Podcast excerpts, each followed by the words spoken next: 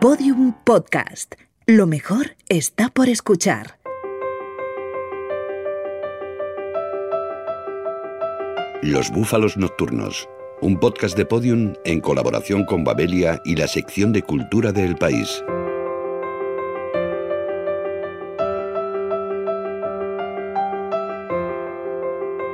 No hay lugares más fascinantes que las librerías. En ellas nada malo puede pasarte y siempre encontrarás un remedio para tus males o un amigo para acompañar las horas más bajas. La cineasta Isabel Coiset parece coincidir con nosotros en esa fascinación hacia los estantes repletos de libros y así lo refleja en su nueva película, La librería, basada en la novela del mismo nombre de Penélope Fitzgerald.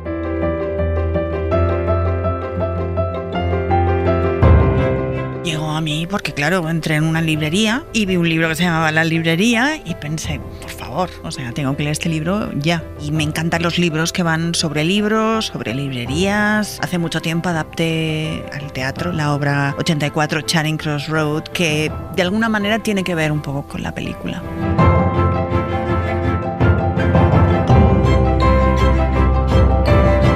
Los libros nuevos venían en paquetes de 18, envueltos en un fino papel marrón. A medida que los fue sacando de las cajas, fueron formando su propia jerarquía social. Los más pesados y lujosos que hablaban sobre casas de campo, los libros sobre las iglesias de Suffolk, las memorias de los hombres de Estado en varios volúmenes, tomaron el lugar que les correspondía por derecho natural en la ventana delantera. Otros, indispensables pero no aristocráticos, ocuparían las estanterías centrales. Ese era el lugar para los libros sobre coches, obras técnicas sobre el pulido de los guijarros, la vela, los clubs de ponis, las flores silvestres y pájaros y para los mapas de la región y las guías. La librería, Penélope Fitzgerald, editorial Impedimenta. En esta nueva entrega de Los Búfalos Nocturnos descubriremos la nueva película de Isabel Coiset, conoceremos las mejores adaptaciones de libros llevados al cine y la librera Lola Larumbe nos hablará de sus manías lectoras. También recorreremos la trayectoria del cantante inglés Mark Almond y visitaremos la exposición sobre Juan Gris, María Blanchard y los cubismos que ofrece el Museo Thyssen de Málaga. Acompáñennos. Dentro del sobre había una hoja de papel, también con bordes negros, que decía, Estimada señora, me gustaría desearle suerte. En tiempos de mi bisabuelo había un librero en High Street quien al parecer tumbó a un cliente con un libro cuando éste se puso pesado. Desde ese día hasta hoy nadie ha tenido el valor suficiente para vender libros en Harbra. Usted nos está haciendo un honor. Visitaría su tienda sin ninguna duda si saliera alguna vez, pero últimamente he decidido no hacerlo. En cualquier caso, estaré encantado de hacerme socio de su biblioteca. Atentamente suyo, Edmund Brandis. La librería, con la directora y guionista Isabel Coiset y Pilar Adón, editora de Impedimenta.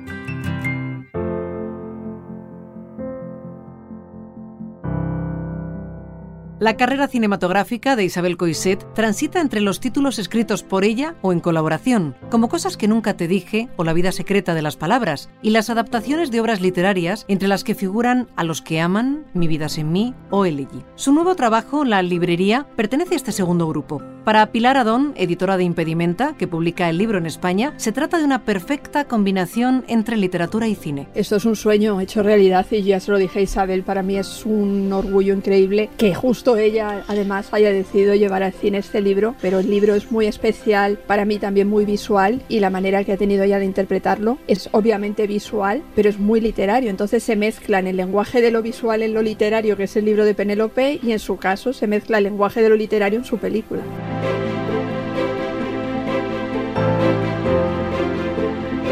Aunque le habían enseñado que nunca se miran los libros por dentro mientras está trabajando, abrió uno o dos, viejas ediciones de Everyman con sus tapas de color aceituna estampadas en oro. Allí estaban las elaboradas guardas que siempre le habían dado que pensar cuando pequeña. Un buen libro es la preciosa savia del alma de un maestro embalsamada y atesorada intencionadamente para una vida más allá de la vida. La película cuenta la historia de Florence Green, una viuda que decide abrir una librería en una pequeña localidad costera de Inglaterra, ante la oposición de algunos de sus habitantes. Emily Mortimer es la actriz que la encarna, una mujer que casualmente, y como nos cuenta Isabel Coiset, tiene una gran conexión con los libros. Para mí es una actriz que siempre me ha parecido que era una mujer que leía. Y luego es curioso porque los libros del padre de, Emily, de John Mortimer, ahora están siendo publicados por Impedimenta. Porque eh, Emily vivió una infancia realmente rodeada de autores, algunos de los autores de los que habla la película, Philip Philip Larkin, Martin Amis, ella los conoció de pequeña. Ella es licenciada en literatura rusa. El mundo de la literatura rusa también fue muy importante para Penélope Fitzgerald. O sea que todo está conectado.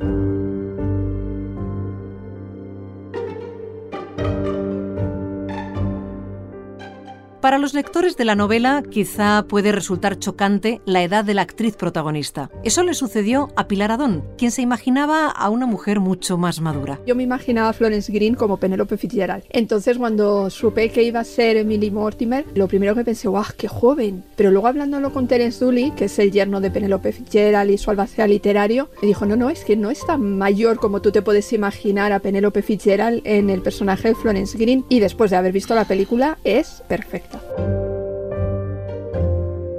En esta película, Isabel Coiset incide en un mundo que le apasiona, el de los libros. No es la primera vez que se sumerge en él, pero es quizá en esta cinta donde se demuestra su amor por ellos en todo su esplendor. Los detalles que van a ver los espectadores cuando vayan al cine de cómo se envuelven los libros, ese papel que se utiliza, las cuerdas para envolver los libros y todo lo que esta mujer hace por los libros y porque la gente lea, al final es una declaración de amor por los libros. Y yo cuando salí de ver la película, salí tan emocionada que bueno, le escribí un email a Isabel diciéndole que me había devuelto lo que era mi vocación por los libros y como que de repente una encuentra una palmadita en la espalda, ¿no? Como a decir, venga, que esto merece la pena.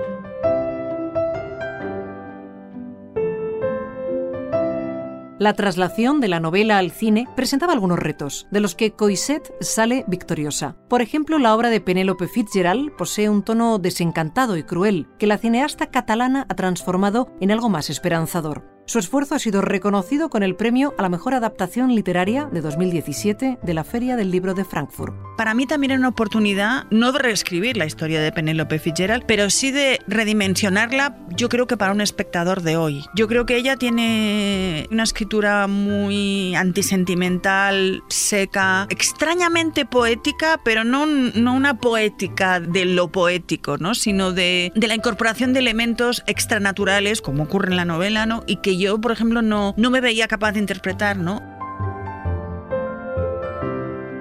Apreciada señora, nos está haciendo un gran honor. Si considera valiosa alguna novedad literaria, le ruego que no dude en enviármela. Mi primer cliente. Apreciado señor Brandish, le adjunto un ejemplar de una novela que acaba de publicarse. ¿Cree que es un libro adecuado para venderlo en mi librería?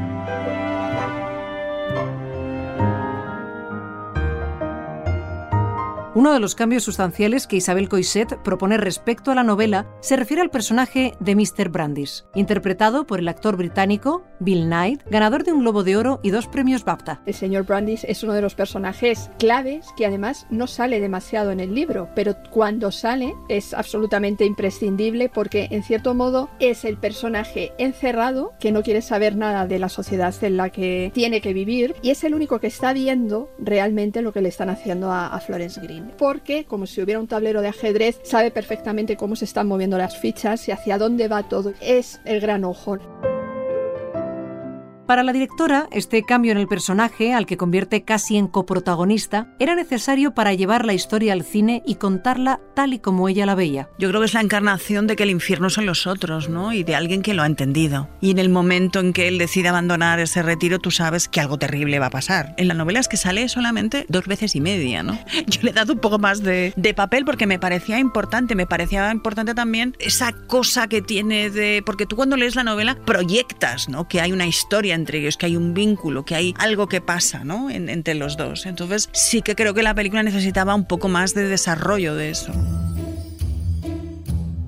El señor Brandis, descendiente de una de las familias más antiguas de Suffolk, vivía tan encerrado en su casa como un tejón en su guarida. Salía en verano con su atuendo de tweed de un color entre verde oscuro y gris. Parecía un matojo andante entre los tojos o tierra entre el aluvión. En otoño se ponía cubierto. Su mala educación molestaba de la misma forma que lo hace el tiempo cuando empieza despejado por la mañana para nublarse después, rompiendo las promesas que parecía traer consigo.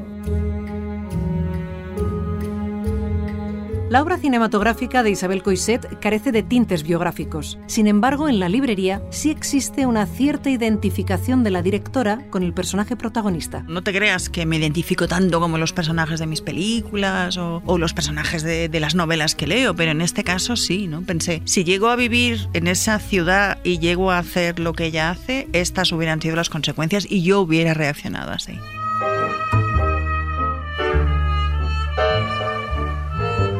Cuando leemos una historia, la habitamos. A ella más que nada en el mundo le encantaba el momento en el que terminas un libro y la historia sigue viva en tu cabeza como un sueño muy real. La librería es, en definitiva, una hermosa historia, rodada con sensibilidad y una exquisita atención a los detalles. Se trata, probablemente, de una de las mejores películas de Isabel Coixet. No se la pierdan.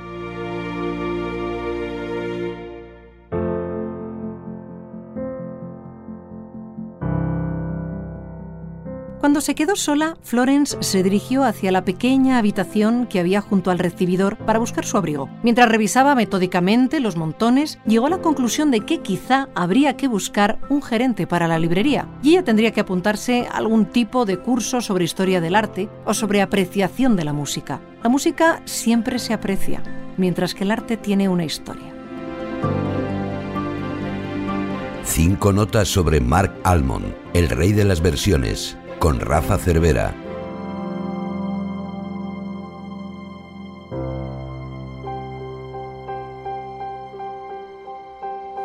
How can I be sure in a world that's constantly changing? How can I be sure? Hoy el personaje elegido para las cinco notas es Mark Almond, que hace unas semanas sacaba un disco de versiones, algo que es habitual en la trayectoria de este artista británico. Normalmente cuando Mark Almond hace un disco de versiones lo que hace es como una especie de inventario emocional en el que entran composiciones que no son las más habituales, las más conocidas y las más versionadas. Shadows and Reflection tiene, entre otras cosas, una versión de una de las vocalistas, de una de las artistas favoritas de Almond, Dusty Springfield.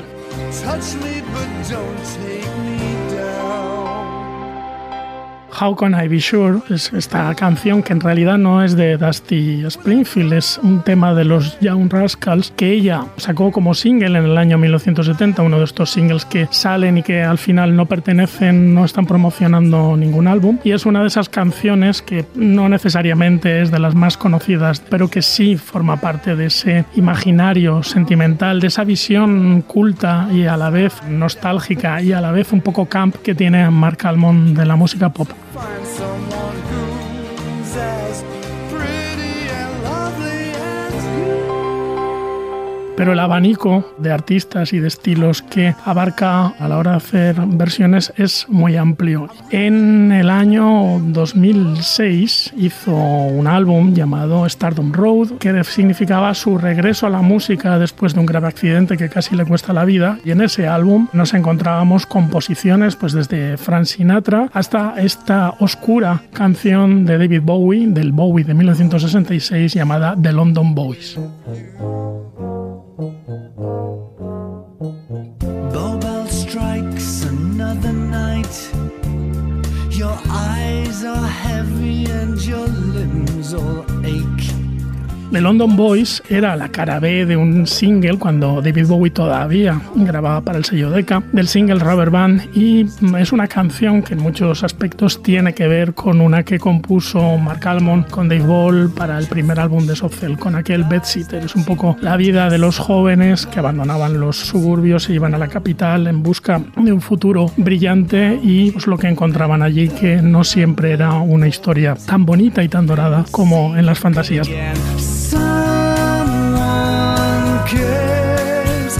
The London Boys habla de eso y es una versión que hacía Mark Almond de un tema ajeno en el disco Stardom Road, uno de sus varios discos de versiones, porque a lo largo de su carrera ha adaptado a poetas, ha convertido sus poemas en canciones, ha hecho chanson francesa y sobre todo, sobre todo, lo que hizo en 1980 fue convertir un viejo tema de 1964 en uno de sus grandes éxitos mundiales que marcó su vida, su carrera y que se llama Tainted Love. Lo vamos a escuchar en una versión en directo extraída del álbum 12 Years of Tears en el cual en 1990 pues, le servía para festejar sus 12 años de carrera.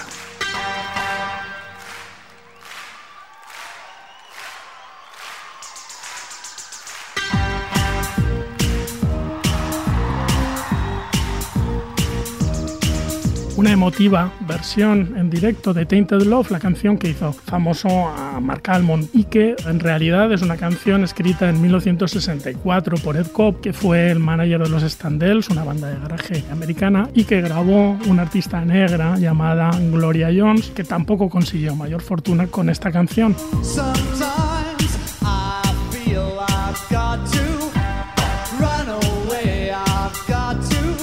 Softcell lo que hicieron fue coger la canción y convertirla en otra cosa. Le dieron unos arreglos y le dieron unas texturas y una forma que era, la convirtieron en una canción completamente diferente hasta el punto en que mucha gente debe de pensar que la versión original es esa. En cualquier caso, el gusto de Mark Almond, ese gusto por las canciones ajenas, que es por lo cual está hoy aquí en esta sección, también sirvió para arrojar luz sobre un personaje que hoy es respetadísimo y considerado como una especie de dios, pero hace 30 años todavía necesitaba pues, como una labor de reivindicación. Estoy hablando de Scott Walker. La, la, la, la, la, la, la, la, la, la, la, la,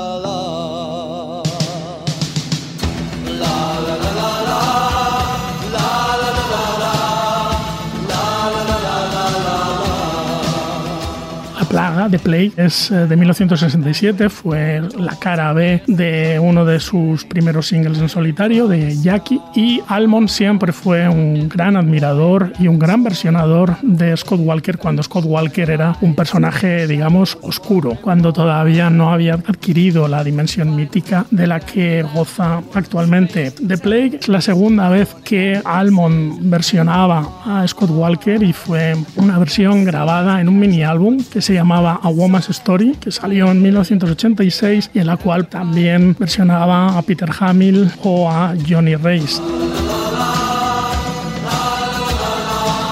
Mark Almond que vuelve a seleccionar con absoluto buen gusto canciones ajenas, Bobby Binton, a los Jarvis, a Julie Driscoll, a Barry Ryan, el autor de Eloise, a Bobby Darin, a Timmy Yuro y también una de las canciones quizás más populares, si no la más popular de todo el álbum, este Shadow of Your Smile que hicieron famosa intérpretes como Tony Bennett, Shirley Bassey o Peggy Lee. The shadow of your smile when you are gone. The Shadow of Your Smile es la canción más conocida de este Shadows and Reflections, una nueva entrega de canciones ajenas por ese coleccionista de antigüedades exquisitas, de pop maravilloso que es Mark Almond, alguien que considera que cantar canciones ajenas y hacerlas suyas es casi tan bueno como cantar las canciones propias. Y en ese sentido lo que hace siempre es o darles una nueva piel y una nueva vida o ser absolutamente respetuoso con los arreglos y con las producciones que tuvieron esas canciones en su vida original. You are to me a wistful little star was far too high. En Harvard, en 1959, uno no podía tomarse una ración de fish and chips, ni había tintorería, ni siquiera cine, excepto un sábado por la noche de cada dos. En cierto modo, se sentía la necesidad de todas estas cosas, pero a nadie se le había ocurrido. Y desde luego nadie pensó que a la señora Green se le hubiera podido ocurrir abrir una librería en el pueblo.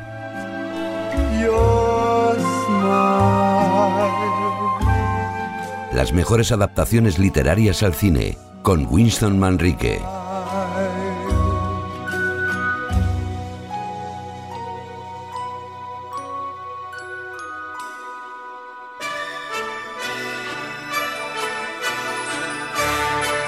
La literatura y el cine son dos artes distintas, tienen en común que son narraciones. El libro, el lector lo completa siempre en su cabeza y tenemos cada uno nuestro universo, los personajes, todo. El cine te lo da hecho, con lo cual hay poco margen para que el espectador en este caso entre a imaginar más allá de la película. Yo nunca comparo una canción con un cuadro, se compara solamente entre sus iguales, libro con libro, película a película, mm, cuadro con cuadro. No había nadie más que ellos allí. Sí, su prima Melania Hamilton, la de Atlanta, con su hermano Carlos. Melania Hamilton. Vaya una mosquita muerta, qué odio le tengo. Ashley Wilk no opina así. A él no puede gustarle una mujer como esa. ¿Qué interés tienes por Ashley y Melania? ¿Yo? Ninguno. Anda, que en casa nos esperan. se podrían establecer una especie de categoría, digamos. Libros buenos y buenas películas. Entonces, o algunos ejemplos, pues un tranvía llamado Deseo. El halcón maltés, El gato pardo, la- el único libro de Lampedusa y es una obra maestra, fue llevado al cine de una manera magistral por Visconti. Martín Scorsese es otro director donde más de la mitad de su filmografía es basada en libros. Un ejemplo es La Edad de la Inocencia. Luego está, en el caso español, Los Santos Inocentes, que es una novela extraordinaria de Miguel Delibes. Y por no hablar de obras más populares, digamos, por ejemplo, El Señor de los Anillos de Tolkien, ¿no?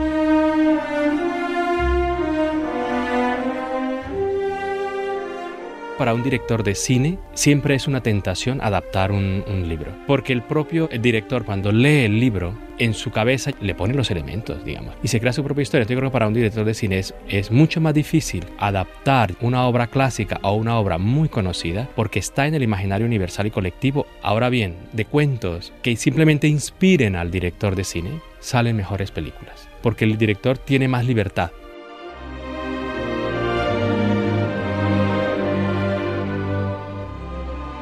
Cuando May murió de una pulmonía infecciosa tras haber salvado del peligro a Bill, él la lloró sinceramente. El mundo de su juventud se había roto en pedazos y se había reconstruido sin que ella llegara a darse cuenta. Murió pensando que el mundo era un lugar bueno, lleno de familias amantes y armoniosas como la suya.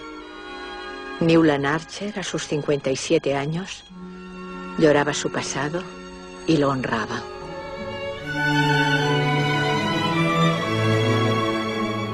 La categoría de libros buenos, películas regulares. Ahí está Cumbre Borrascosas, que es un clásico de Emily Bronte. Pues yo creo que la película de William Wyler es regular. Guerra y Paz, pues lo hizo Kim Vidor, regular. El Gran Gatsby de Scott Fitzgerald. Yo creo que la versión dirigida por Clayton es regular, pero que se dejan ver en cualquier caso, ¿no?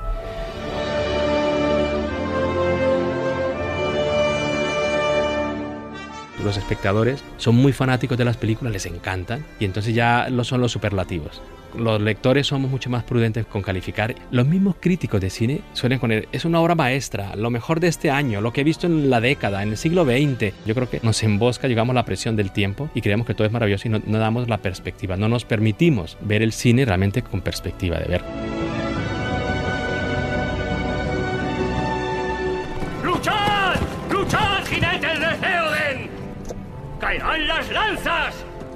¡Se quebrarán los escudos!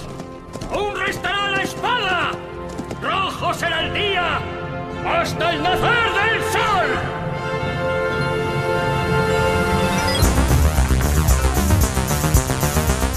Libros regulares o malos y buenas películas. Un ejemplo clarísimo es Lo que el viento se llevó, que hay una muy buena narración visual, aparte de la gran producción que hay para la época. El Padrino de Mario Puzo es una novela regular tirando a bastante normalita y Coppola hizo una obra maestra. Y a partir de esa, no solo hizo una película, sino dos y tres películas. Está eh, El Exorcista, por ejemplo. Como el cine es una película sensacional dentro de su género y en la literatura quizás no vale mucho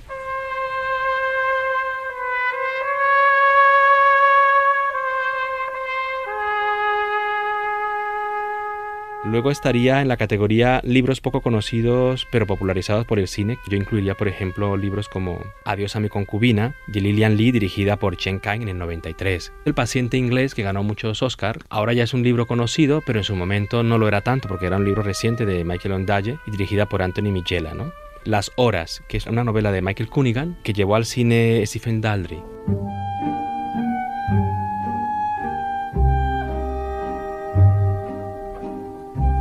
Tenías tu negocio, la vida te iba bien, la policía velaba tu sueño con la ley y no me necesitabas. Pero ahora vienes a mí a decir, don Corleone, pido justicia. Y pides sin ningún respeto, no como un amigo. Ni siquiera me llamas padrino. En cambio, vienes a mi casa el día de la boda de mi hija a pedirme que mate por dinero.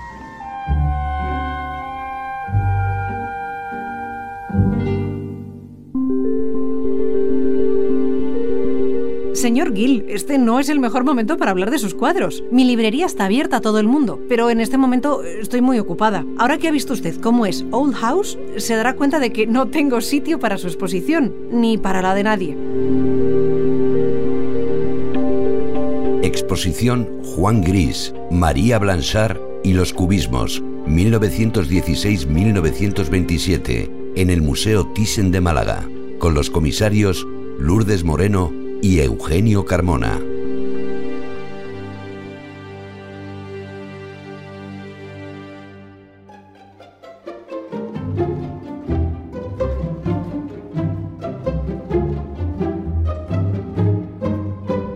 Prepárense porque esta vez me adentro en el cubismo. Bueno, en una exposición cubista, no es que me vaya a descomponer en múltiples perspectivas. En fin, yo me entiendo. Estoy en el Museo Carmen Thyssen de Málaga donde han organizado una muestra sobre Juan Gris, María Blanchard y otros artistas de los que han dado en llamar segundo cubismo. Me explica el porqué de esta denominación uno de los dos comisarios, Eugenio Carmona. Hablamos de un segundo cubismo porque la obra de Juan Gris es una obra internacionalmente reconocida y para nosotros es un referente de la modernidad española y los especialistas coinciden que aunque la obra de Juan Gris es compleja, lo mejor de su producción está entre el año 1915 y 1920, ¿no? Y entonces lo que constatamos es que el cubismo sobrevivió en el tiempo y vivió mucho más de lo que habitualmente se considera, especialmente durante los años de la Primera Guerra Mundial. Y es esto lo que llamamos el segundo cubismo.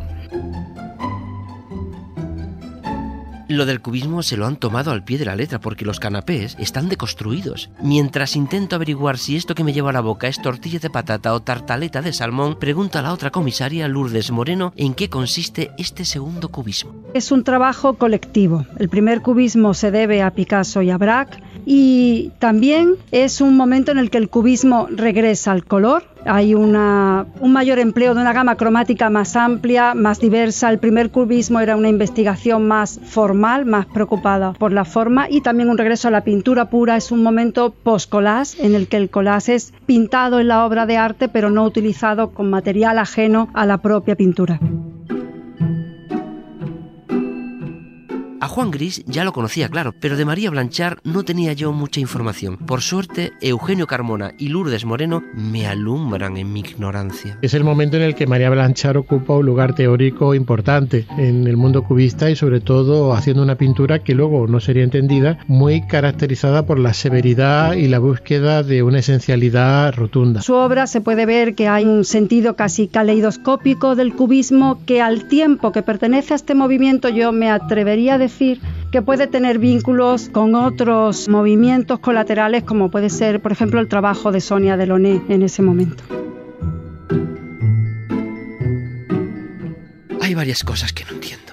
En primer lugar, ¿por qué esta brocheta de langostino se parece a Rosy de Palma? Y en segundo lugar, si esta segunda etapa es tan relevante, ¿por qué ha pasado tan desapercibida? Lo que ha hecho que este cubismo se entienda quizás un poco menos es que durante muchos años hemos pensado que el paradigma, lo que era el grado más elevado del arte moderno era la abstracción absoluta. Y sin embargo estos cubistas tenían muy claro que ellos lo que querían era llegar a un punto de encuentro entre una obra que fuese valorada por los puros elementos plásticos y que por lo tanto fuera abstracta si se quiere, pero que mantuviera un contacto con los fenómenos, con el mundo de la vida diaria y con la figuración. Para ellos era la clave.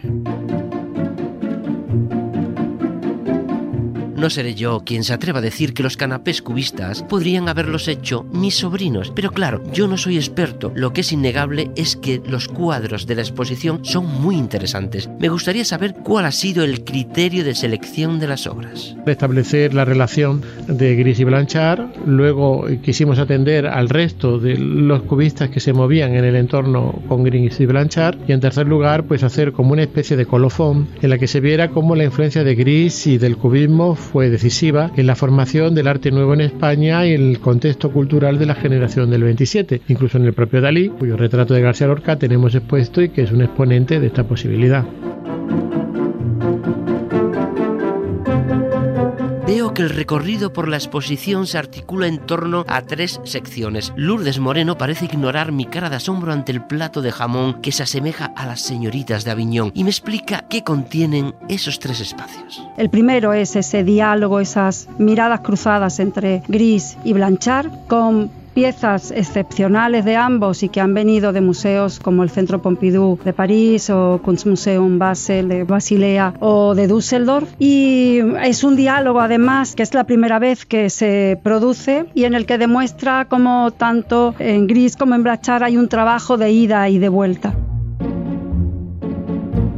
Vale, la primera sección me ha quedado clara, pero ¿Y las otras dos? La segunda sección es los cubismos, es el contexto, pero es también otros autores que trabajaron conjuntamente con ellos. Albert Gles, como Metzanger, como André Lot. Y también ahí nos introducimos en la relación del cubismo con la literatura a través de Horizon Carré, de la obra de Vicente Huidobro, con el que colaboró especialmente Juan Gris. Y por último es el arte nuevo en España, la recepción del cubismo como lenguaje de modernidad por parte de algunos creadores españoles. Más de 60 obras entre pinturas, esculturas, dibujos y material documental componen la muestra, una gran oportunidad para descubrir la segunda vida de este movimiento de vanguardia de principios de siglo. No digan que no les he avisado. Les dejo mientras disfruto de la expo y me zampo estos tres deliciosos bombones con forma de guitarra. ¿O es un periódico enrollado?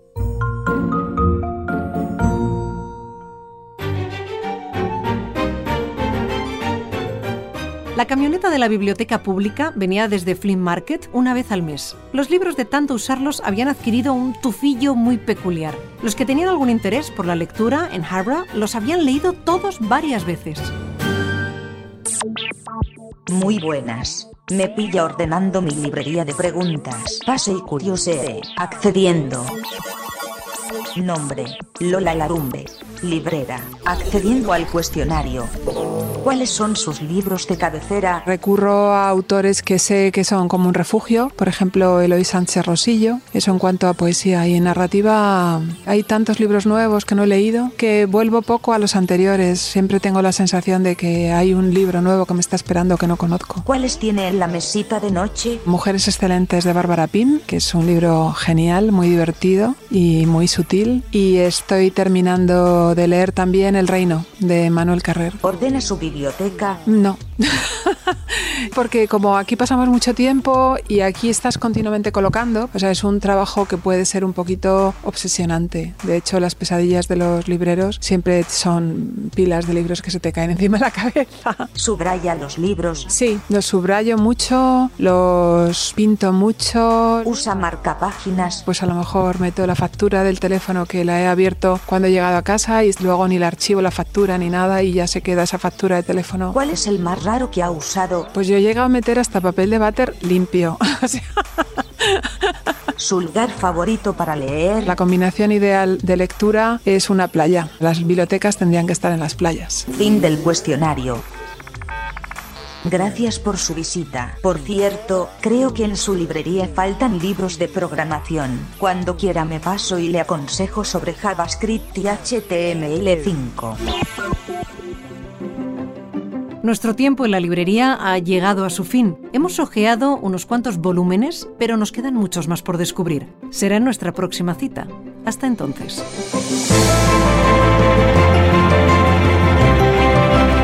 A mí me gustaba mucho una librería de París que no existe, que es la UN. Más yo soy supersticiosa, ¿no? Y en las librerías que he comprado libros que me han gustado, siempre pienso que encontraré libros que me van a gustar. Y ahora voy mucho a una que se llama Comagoma, que está en París, al lado del mercado de los niños rojos. Me encantan las notas que dejan los vendedores, como diciendo, esto me ha gustado por esto, y, y les hago caso y son muy buenos prescriptores en esa librería.